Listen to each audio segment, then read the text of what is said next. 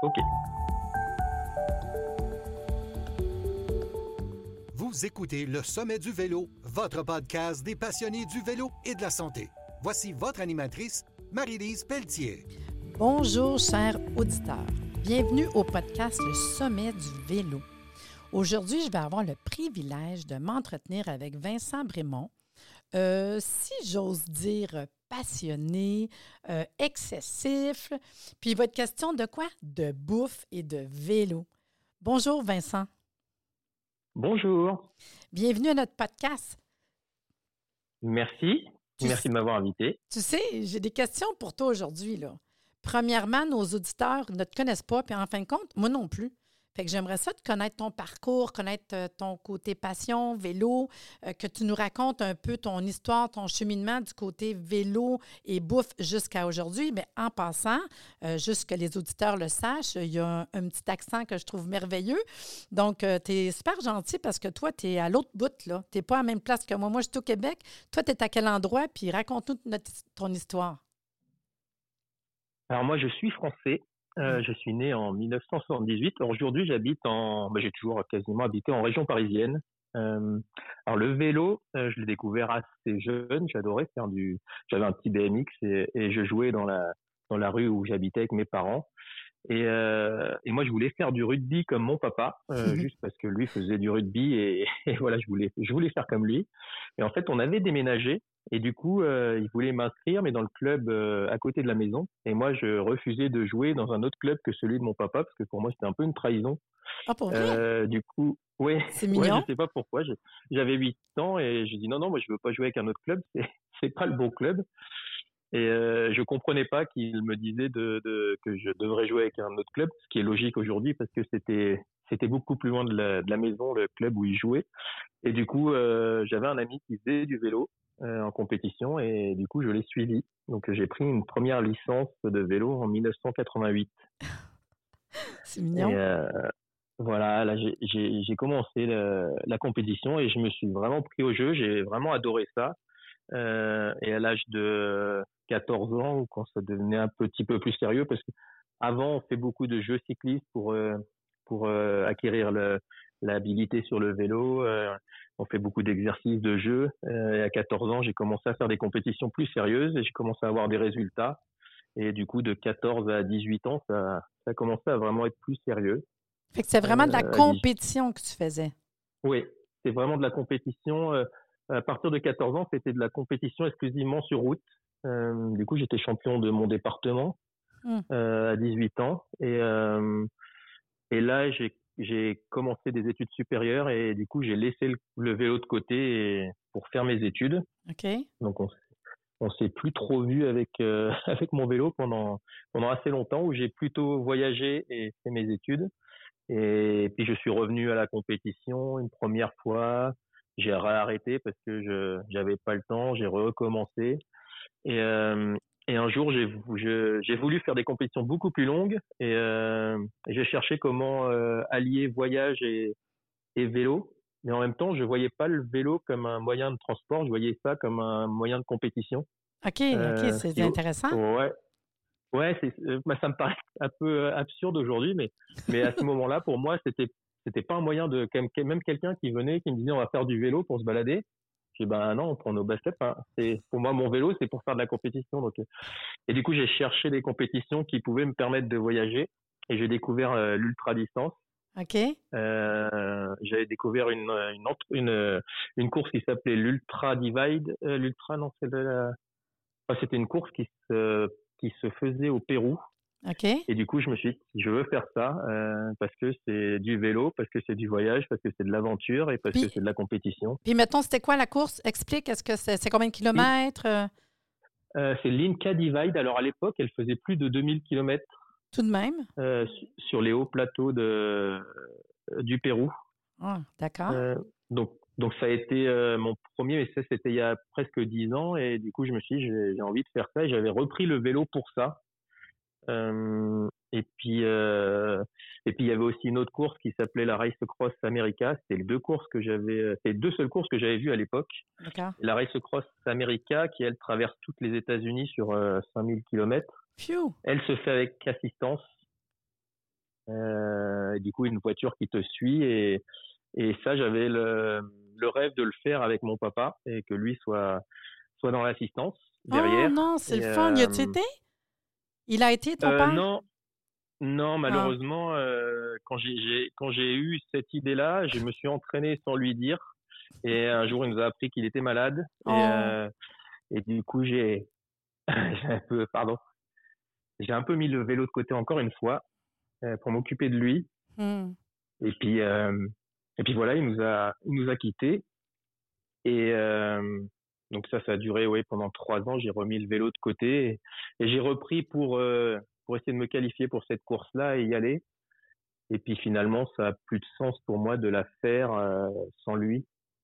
Et c'est comme ça que j'ai commencé l'ultra distance euh, en compétition avec le ce modèle de Race Cross America a été importé entre temps en France par un Français qui qui avait réalisé ce- cette course-là et du coup qui qui a importé le cette course qui s'appelle la Race Cross France euh, que j'ai faite à trois reprises et, et qui fait 2500 km et que j'ai fini à deux reprises. C'est là le petit côté euh, euh, passionné, mais excessif.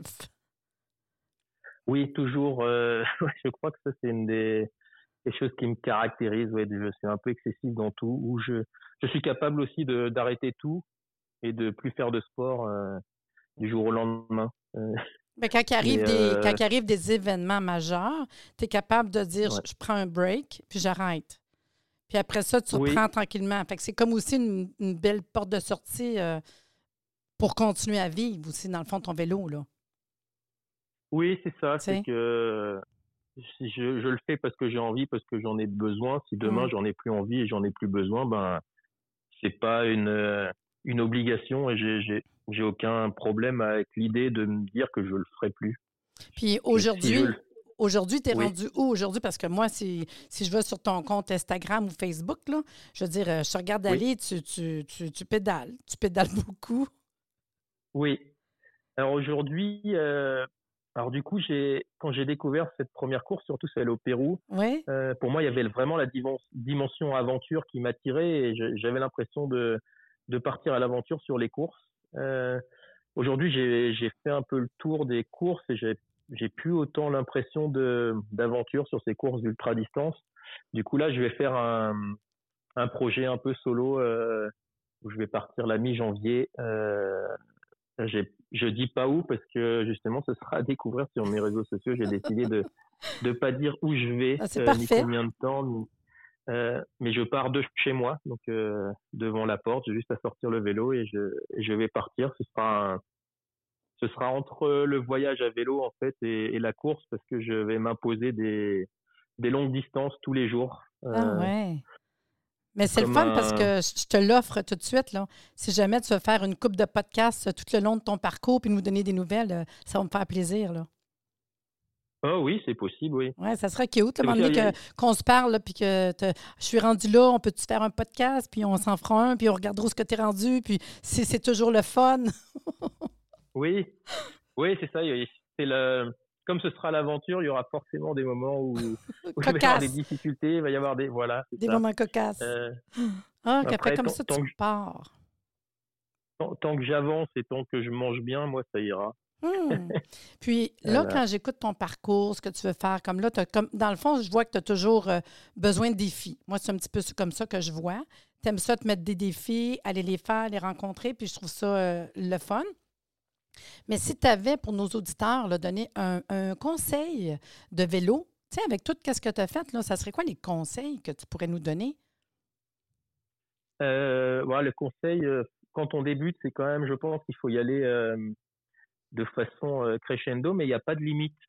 Euh, y a- y a, quand j'ai commencé l'ultra distance, je me disais mince, mais euh, faire 200 km, c'est fou. Euh, Aujourd'hui, euh, c'est plutôt 300 km, c'est une base pour moi d'entraînement. Euh, comme quand j'ai commencé, c'était plutôt 30 ou 50 km. Et ben aujourd'hui, ça va être 300 km. Et, il y a trois ans, j'aurais, je me serais dit, le mec qui dit ça, il est fou. Donc, il faut avoir conscience aussi que c'est, il n'y a pas de limite et il n'y a pas de, je sais pas, il y, a- des fois quand je vais sur des courses, euh, ce, qui est, ce qui est bien dans les courses, c'est qu'il y a des rencontres et qu'on voilà, on se croise, on peut discuter. Et, à chaque fois, la, une des premières questions que je, qui me vient naturellement, c'est de demander aux gens combien de temps ils, veulent mettre. Et la plupart des gens, en tout cas en France, n'osent pas dire ben moi je veux mettre tant de temps, moi je veux pas mettre tant de temps. et ils ont un peu un peu peur de, d'être sous-évalué parce qu'ils ils vont le faire en moins de temps que toi. Mais, euh, mais voilà, le conseil, c'est de c'est d'assumer en fait. Il n'y a, pas de honte à faire moins vite que, que la personne d'à côté parce que moi, je vais le faire en peu de temps parce que je m'entraîne énormément pour ça. Mais quelqu'un qui vient faire la même course que moi, mais qui va mettre trois fois plus de temps et qui s'entraîne dix fois moins que moi, il a plus de il a plus de valeur son exploit que le mien finalement parce qu'il s'entraîne moins en, rapport avec son son truc. Donc euh, ne pas se mettre de limites et euh, ne pas trop se comparer et, et voilà être fier de, de ce qu'on fait. Mais je pense que tout est tout est possible pour tout le monde euh, à partir du moment où on a on en a envie soi. on est tous différents, puis on a toute une énergie différente aussi. Là. Puis tu parles d'entraînement. C'est quoi un exemple d'entraînement pour toi, ton entraînement à toi? Euh, alors il y en a, j'en ai plusieurs. C'est la base, c'est quand même 80% de, d'entraînement d'endurance, euh, c'est-à-dire euh, rouler longtemps euh, à une allure qui est, qui est pas trop élevée. OK, ça, c'est qu'est-ce qu'on voit sur ton Instagram et ton Facebook. Là? Je vois que je vois ton visage là, qui pédale, puis je vois qu'est-ce que tu as fait comme exploit. À toutes les fois, je dis, oh my God, OK, on va prendre une bonne pause après puis se reposer. Tu sais. Fait que toi, tu vas pédaler.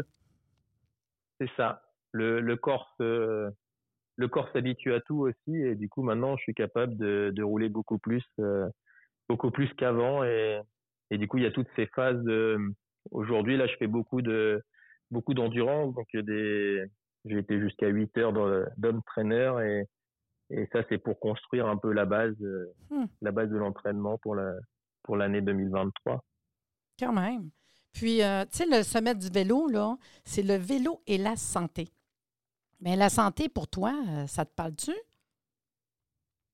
Oui, ben j'ai une, des, une des fois où je me suis arrêté, j'ai repris le vélo, pas parce que j'avais envie de reprendre le vélo, mais parce que, euh, parce que physiquement, euh, je sentais que j'ai, j'étais plus vraiment au top de ma forme et que j'avais besoin de, de reprendre le sport. Et, c'est une évidence pour moi aujourd'hui que le, sport, c'est, le sport, c'est la santé. Nous, on dit ça en France. Et, et, et c'est évident, le, je sais pas, le corps, euh, le corps fonctionne mieux, euh, même le mental va mieux parce que parce qu'on réalise des choses, euh, on est fier de ce qu'on fait. Il y a tout un ensemble au-delà de faire le, du sport et, et pour moi le du coup le meilleur des, des sports pour moi c'est le vélo mais mmh. mais voilà oui du coup le le vélo pédaler et, et voir du paysage rencontrer des gens tout ça c'est lié et, et forcément ça, ça fait que la santé va mieux D'accord. Puis, il y a une question particulière. Est-ce que tu es plus cyclotourisme, vélo de route, électrique, fat bike, vélo de montagne? C'est quoi ton opinion sur la chose? Oui. Alors, j'ai un, j'ai une anecdote sur ça parce que là, tu parles de vélo électrique et, oui.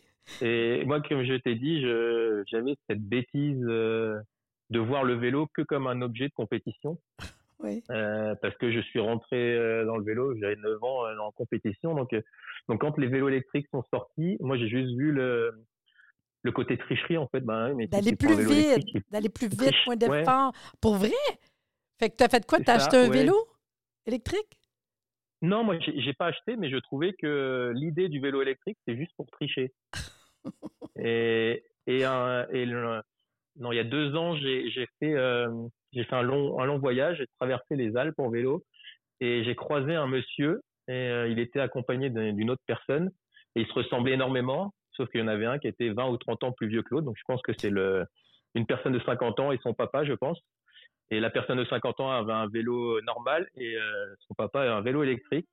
Et du coup, j'ai trouvé ça magnifique parce que euh, ils étaient capables de, de, monter un col des Alpes ensemble parce qu'il y avait le vélo électrique.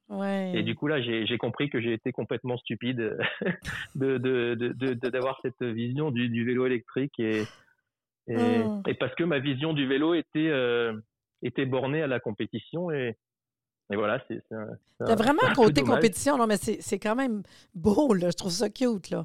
Puis, toi, tu as déjà fait des voyages à vélo, des petits, des gros. Puis, si je te demande de nous parler un peu de tes voyages que tu as faits, mais surtout euh, tes coups de cœur, parce que tu t'es promené beaucoup, ça serait quoi tes coups de cœur d'endroits que tu as été pour le vélo? Alors, le, j'ai fait surtout deux gros voyages en vélo, euh, qui sont du coup, les, les deux sont en France.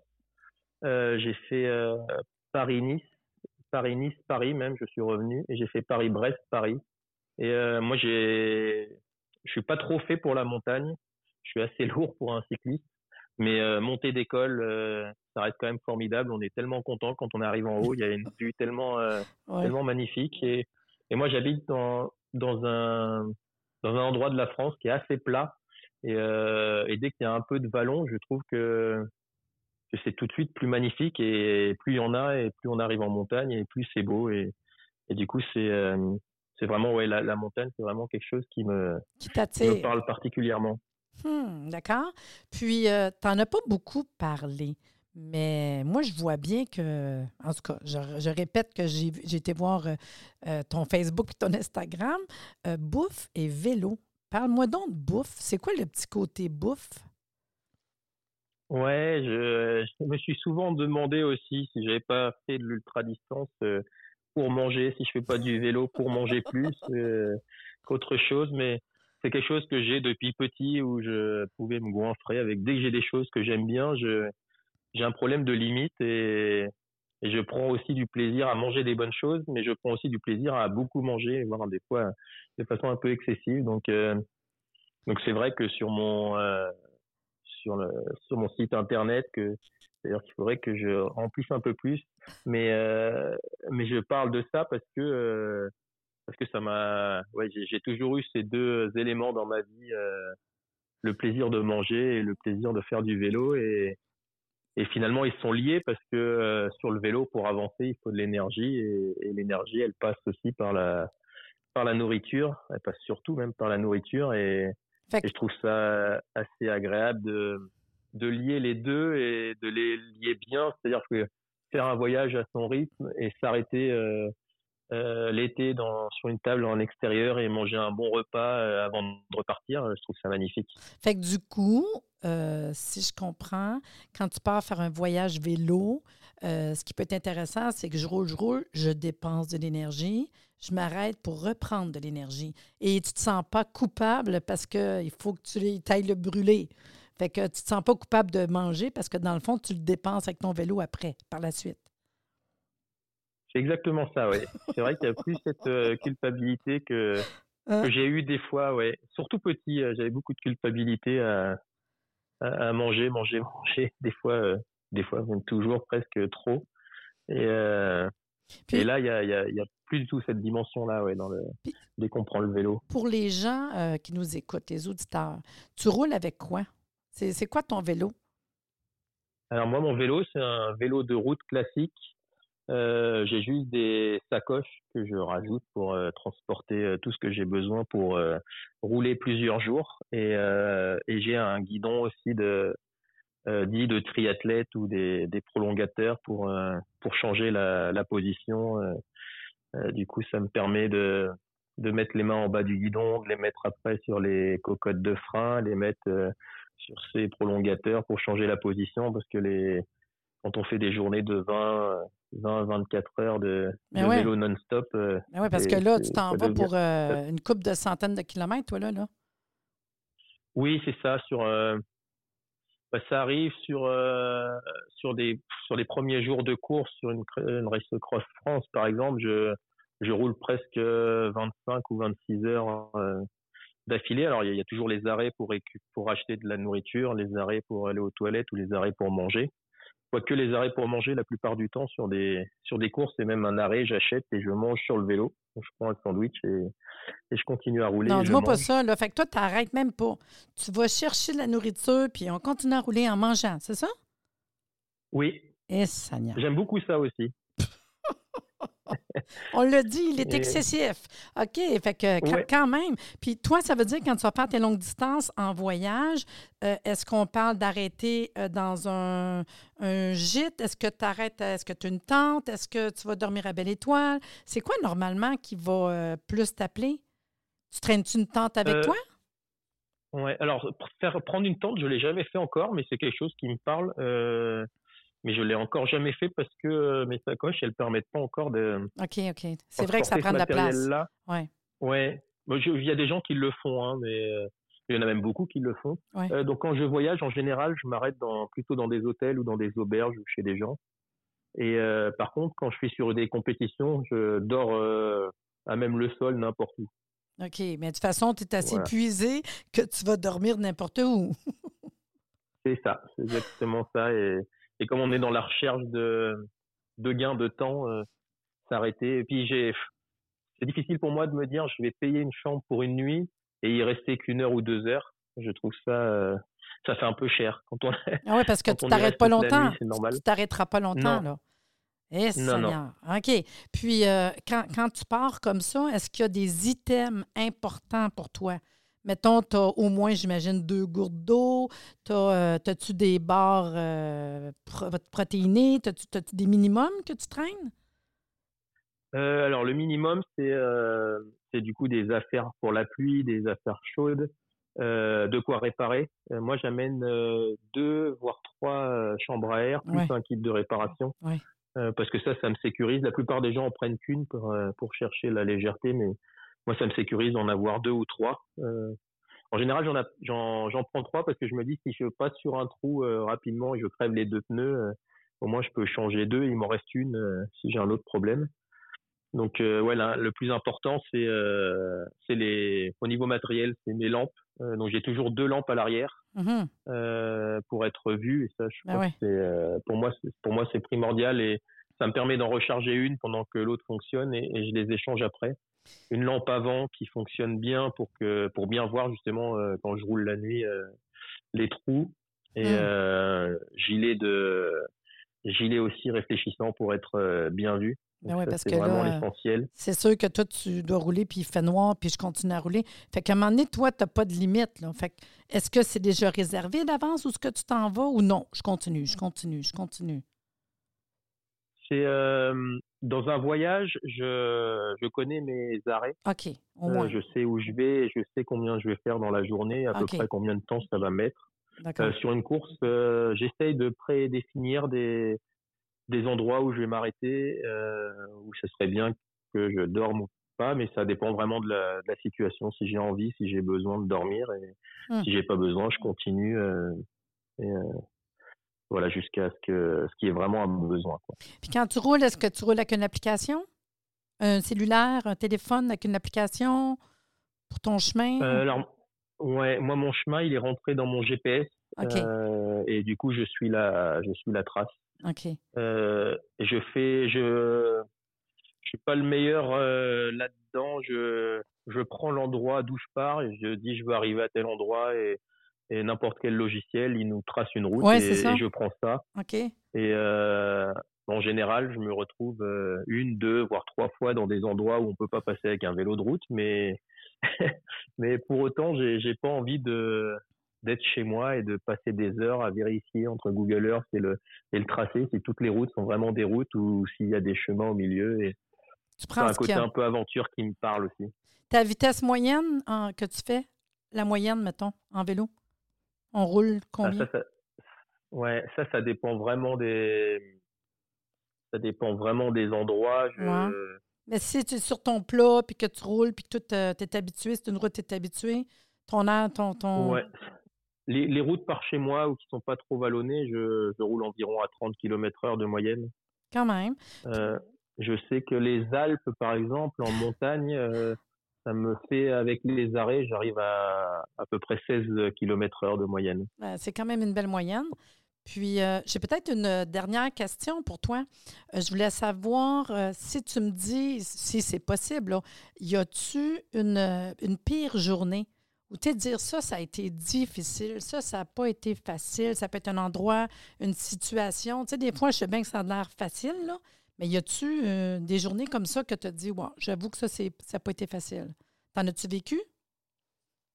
Euh, oui, euh, j'en ai vécu. Alors, avant, j'avais très peur de la. Pas peur, j'ai vite froid quand je suis mouillé. Oui. Et j'avais très peur de la pluie. Et euh, il y a deux ans, quand j'ai fait Paris-Brest-Paris, euh, il a plu euh, 90% du temps. Oh non. Et finalement, euh, ça, je m'y suis habitué. J'ai- je suis mouillé. Et, et en fait, s'il y a les bons vêtements, euh, ça garde finalement euh, la chaleur. Et, ça, ça se passe bien. Euh, par contre, la pire journée, je pense qu'il y en a une l'an dernier sur la, Race Cross France où, j'ai eu, mal, malgré la fatigue, j'arrivais pas à dormir. Et, après 1000 euh, ou 1500 kilomètres, j'avais quasiment pas dormi. Et, euh, j'ai été à un moment, euh, j'ai revu la vidéo il y a pas longtemps et, je pleure parce que euh, parce que j'avance pas et que j'ai pas mal aux jambes en fait. Alors moi ça m'énerve parce que euh, parce que là je pense que c'est le mental qui qui fait que euh, ou le moral je sais pas qui fait que le, le corps euh, répond plus. Du coup j'avance pas, mais j'ai pas mal. Alors que si, j'ai mal aux jambes et que j'avance pas, ben c'est normal, tu as mal, euh, donc t'avances pas. Et là j'avais pas mal et j'avançais pas et je sais pas, ça m'a Fait que là, ton ça cerveau- démoralisé ce moment. Ton cerveau, il disait tout simplement take a break. tu sais, prends un Je break. pense. Oui, oui. Oui. Oh my God. Oui. OK, non, mais tu te pousses vraiment. J'espère que tu arrives à te reposer. Y a-tu une journée que tu fais pas de vélo par semaine? Euh, oui, ça par contre, je suis pas le. Pew. OK. J'ai- ouais, la plupart des gens parlent de, de drogue avec les endorphines et tout Oui, ça. là, c'est ça. Euh, Moi, j'ai pas, moi, j'ai pas ça. Je dois plutôt me forcer à faire du vélo. Donc, je, je, je fais euh, au moins un jour, voire deux jours par semaine sans sport. Bon, OK, au moins, Euh, au moins. Sinon, je sature. Sinon, je sature. Oui, à un moment donné, c'est sûr, c'est normal pour ton corps, pour Oui. réparer ton corps. ah non, mais t'es ouais, vraiment passionné. T'es intense, intense, hein? Oui. Puis j'ai besoin de. Ça répare aussi mon, mon mental. Alors, moi, je fais. Alors, c'est c'est assez paradoxal aussi. Alors, ça, j'aurais jamais cru faire ça aussi un jour. Je m'entraîne quasiment exclusivement sur euh, sur home trainer Ouais. euh, parce que les routes à côté de chez moi, je les connais par cœur et quand je vais sur les routes à côté de chez moi, ben ça me lasse Mhm. et euh, je suis lassé du vélo. Et euh, là, faire que sur home trainer, ça, finalement, ça me lasse moins. Et dès que je sors faire une épreuve, dès que je sors pour faire un entraînement très long ou, euh, ou un voyage, eh ben, je suis euh, 120, 130 ou 150% heureux de le faire. Mm. Et, euh, et si je faisais tous mes entraînements en extérieur, euh, je ne serais pas euh, à cette satisfaction d'être dehors. C'est ça. Ah, c'est le fun. Hey, écoute, euh, franchement, un, tu été super gentil d'accepter de venir faire le Sommet du vélo, le podcast. C'était super intéressant. Puis je te dis merci beaucoup, Vincent, d'être venu à l'émission. Ben, merci à toi pour l'invitation. C'était très agréable aussi. Puis j'attends que tu me donnes des nouvelles. là. On, on peut te suivre, là, faire un ou deux podcasts pendant ton, ton cheminement. Là. Fait que 2023, là, je me promets d'en faire une coupe et de suivre. C'est bon? Ah oui, avec grand plaisir. Je te donnerai les dates. Là, c'est pas encore fixé. euh, Ah, je te euh, suis, je- je te suis sur Facebook et Instagram. Je vais l'apprendre avec les autres. Là. Mais t'es fin, merci beaucoup. Et vous, les auditeurs, si vous êtes intéressés à participer au Sommet du vélo, le podcast, vous me contactez et sachez que le Sommet du vélo, c'est un événement par année, mais il y a un podcast qui est à l'année. Puis le prochain sommet sera le 12 mars prochain, de 9h à 17h. Cette conférence, des exposants, des experts en vélo, un dîner, des tirages et présentement, c'est en promotion deux billets pour le prix d'un jusqu'au 15 janvier. C'est au Québec. C'est- juste dire à quel endroit. Si vous voulez plus d'informations, vous allez voir www.arrsanté.ca ou au sommet du vélo sur Facebook et Instagram. Sur ce, je vous dis à bientôt.